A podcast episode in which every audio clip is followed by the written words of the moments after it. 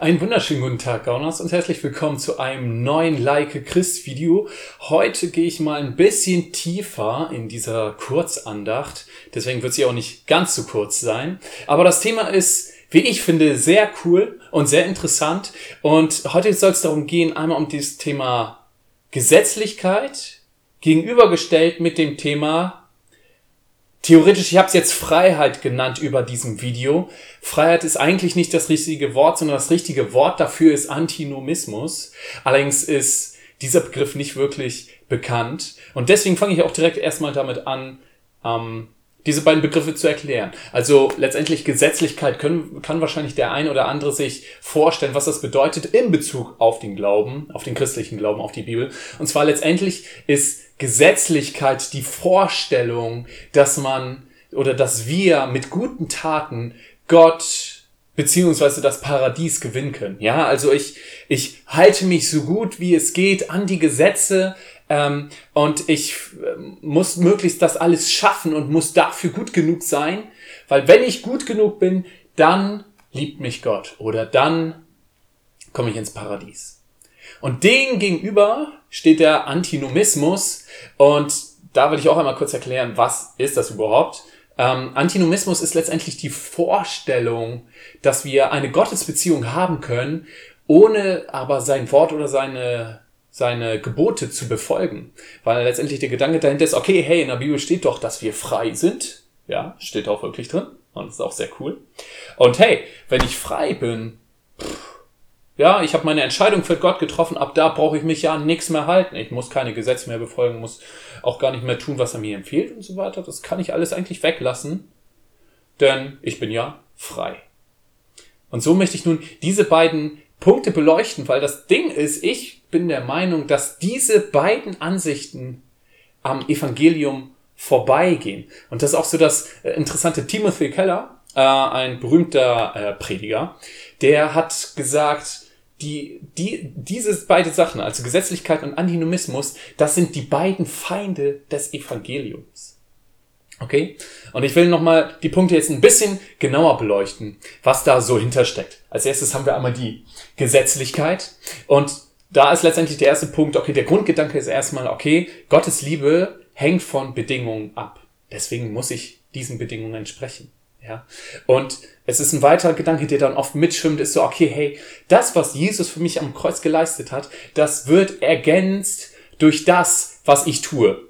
Bibel lesen, beten, zur Kirche gehen, mein Zehnten geben, nichts Böses tun, anderen helfen und so weiter. Und das, was ich tue, ergänzt quasi das, was Jesus getan hat. Und dadurch, dass das beides zusammenkommt, dadurch werde ich errettet. Und dann haben wir den Punkt nämlich, dass diese Gesetzlichkeit oftmals dazu führt, dass man sehr kritikempfindlich wird als erstes. Ja, also für Kritik, weil das Ding ist, ah, wenn ich kritisiert werde, habe ich ja irgendwas vielleicht falsch gemacht oder sowas. Das darf ja nicht sein, weil ich muss ja dementsprechend und ich muss ja gut genug sein. Gleichzeitig wird man auch kleinlich. Man sucht vielleicht die Fehler bei den anderen. Na, wo macht jemand was? Da hat jemand gegen ein Gebot verstoßen. Wie schlimm und böse. Äh, man wird unsicher, weil man hat selber Angst, aha, wo ist denn da die Grenze? Aha, darf ich das jetzt noch oder darf ich es nicht? Ich möchte es doch so gerne tun, aber ist das vielleicht verboten? Ich bin mir nicht sicher. Und man wird auch schnell neidisch, weil letztendlich die Identität, die man sich selber hat, also das eigene Bild, was man hat, ähm, ist an unsere Leistung und die daraus resultierende Anerkennung gebunden, ja? Also ich muss ja gut genug sein, um irgendwas zu schaffen. Ja, und das heißt, ich brauche diese Anerkennung und so weiter, ich brauche das. Ähm, und wenn dann jemand anderes da irgendwie besser ist, zum Beispiel was was ich was, da ist dann dieser große Prediger auf einer Bühne und der, da bekehren sich tausend Leute so vor dem und ich bin da mit meinen ein, zwei Leuten unterwegs und denke so, ah, ich leiste nicht so viel wie er. Jetzt bin ich nicht gut genug oder was auch immer und so entsteht Neid. Ja. Auf der anderen Seite haben wir dann den Antinomismus, wo erstmal der Grundgedanke ist, okay, hey, ich brauche auf Gottes Gebote nicht zu hören, denn ich bin ja frei. Ist der Gedanke da, okay, hey, äh, es steht in der Bibel, wir haben bedingungslos Liebe, Gott liebt uns bedingungslos. Das heißt, es ist doch egal, wie ich lebe, weil ich bin ja bedingungslos geliebt und läuft. Ja? Und das kann allerdings auch schnell dazu führen, dass der Gedanke kommt, okay, wenn ich also, ich will frei sein, ja, ich will mein Leben frei leben, okay, und jetzt habe ich da Jesus, der mich also komplett frei macht von aller Sünde, von allen Falschen, dann kann ich doch letztendlich tun, was ich will. Weil, also ich mache einfach das, was ich will, dann geht's mir nämlich perfekt, aber ich bin ja sowieso frei. Und dadurch kommt der schnelle Gedanke hoch, okay, hey, aber irgendwie dieser Glaube da, ne, und dann, ich glaube ja eigentlich auch an das, was in der Bibel steht, und da steht, ich soll nicht das tun und soll das tun und so weiter. Es führt dann dazu, dass man denkt, okay, hey, ich bin erst frei, wenn ich den Glauben komplett ablege, weil er ist ja irgendwie doch irgendetwas, was mich ähm, ja einengt.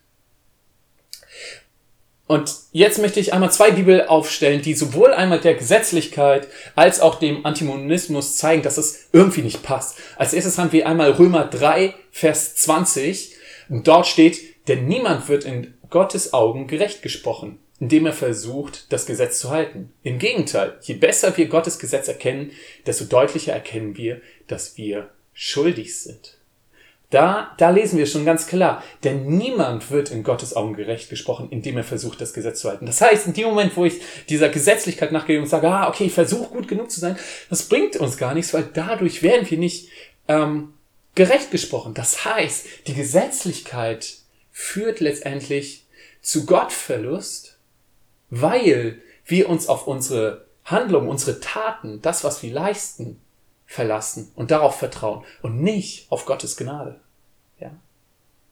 Und als zweites zum Antinomismus, da steht in Römer 1, Vers 18, Gott lässt aber auch sein Zorn sichtbar werden. Vom Himmel herab trifft er alle Menschen, die sich gegen Gott und seinen Willen auflehnen. Sie tun, was Gott missfällt und treten so die Wahrheit mit Füßen. Und das zeigt auch auf, okay, hey, Antinomismus bedeutet genauso Gottverlust, weil wir uns letztendlich, weil wir nicht auf Gottes Wort vertrauen oder auf seine Gebote hören, ja, sondern wir distanzieren uns davon und damit, und die Bibel zeigt damit auf, okay, hey, damit distanzieren wir uns auch automatisch von Gott. Das heißt, sowohl die Gesetzlichkeit als auch der Antinomismus ist irgendein Weg, der uns, oder es sind Aspekte, die uns von Gott wegziehen können. Und das ist nämlich auch eine Gefahr, die besteht, wenn man tiefer in den Glauben reingeht und sich auch mehr mit der Bibel beschäftigt, weil es gibt Bibelstellen, die alleine gelesen ein Bild der Gesetzlichkeit vermitteln. Nur als Beispiel die zehn Gebote. Da steht, du sollst nicht lügen, du sollst nicht morden und du sollst nur Gott anbeten, du sollst deine Eltern ehren und so weiter. So, okay, hey, okay, ich muss das und das tun und das und das darf ich nicht ja, entsteht ein Bild der Gesetzlichkeit. Und dann gibt es wiederum Bibelstellen, die ein Bild des Antinomismus vermitteln. Zum Beispiel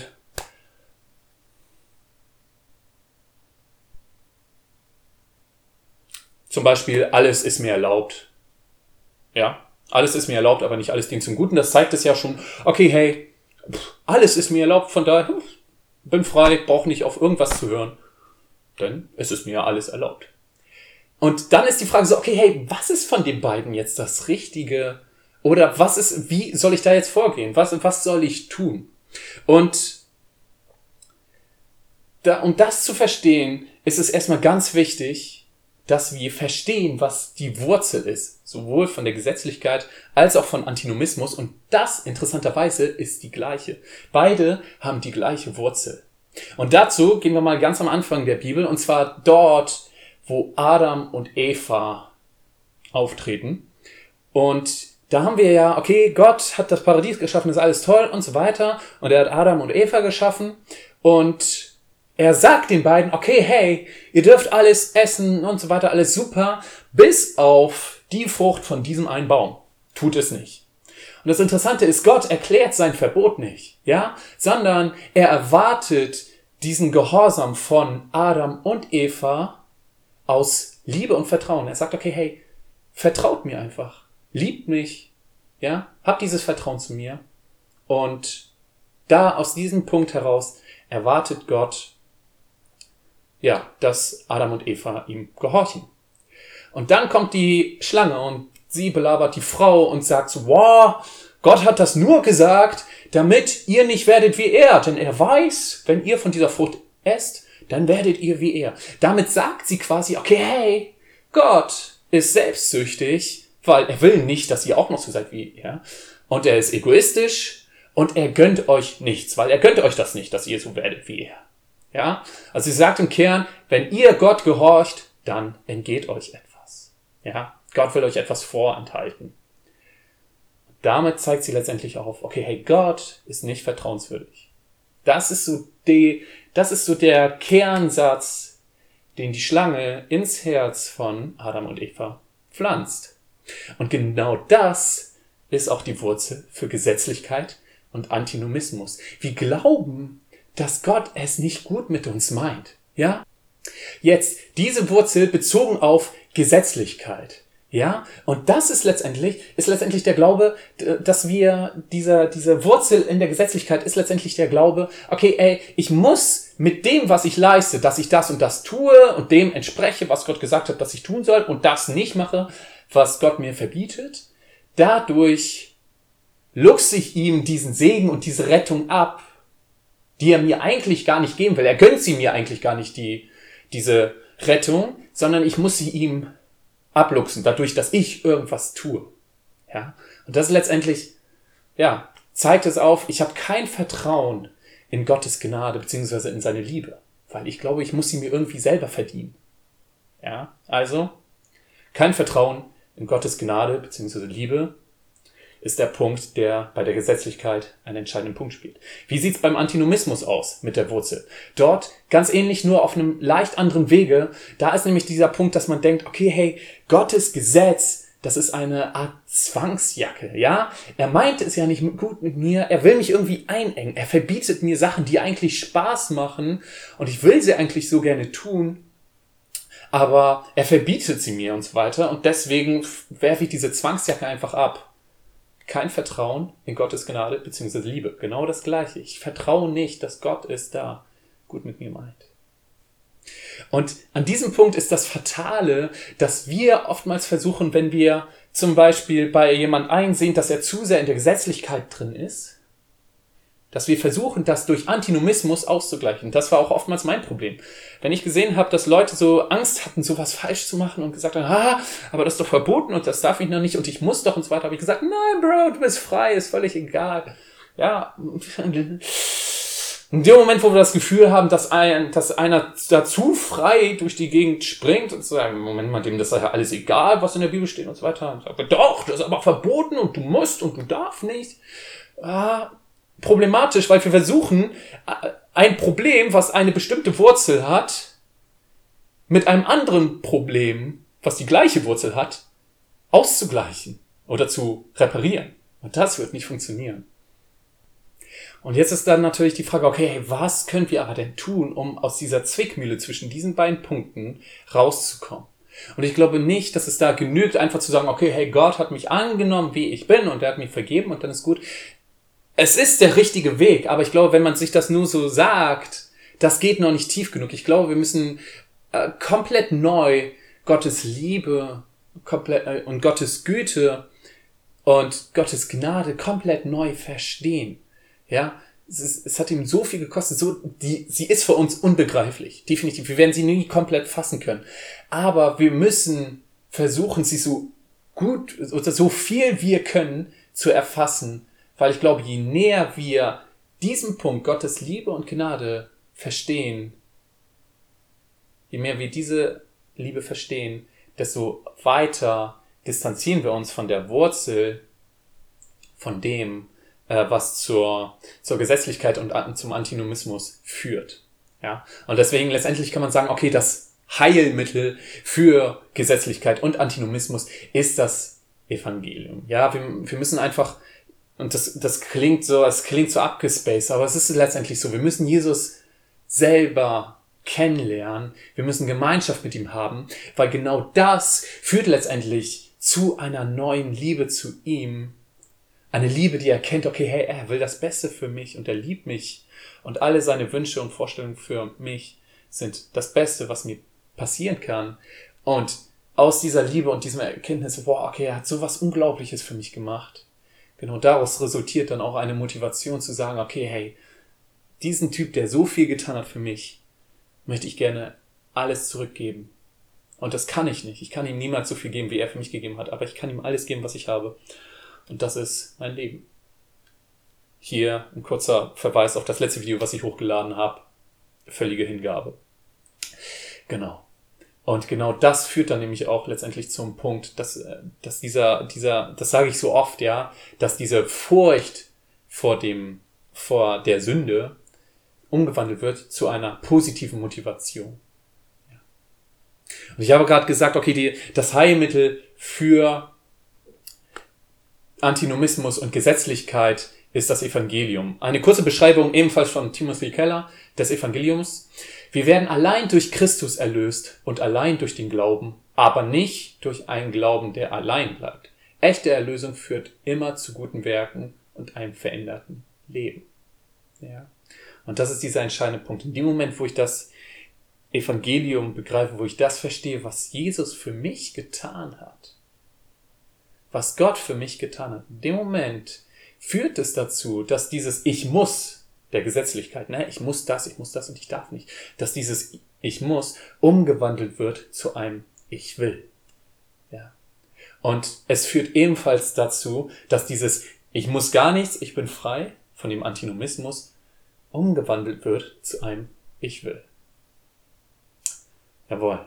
Okay, so viel dazu.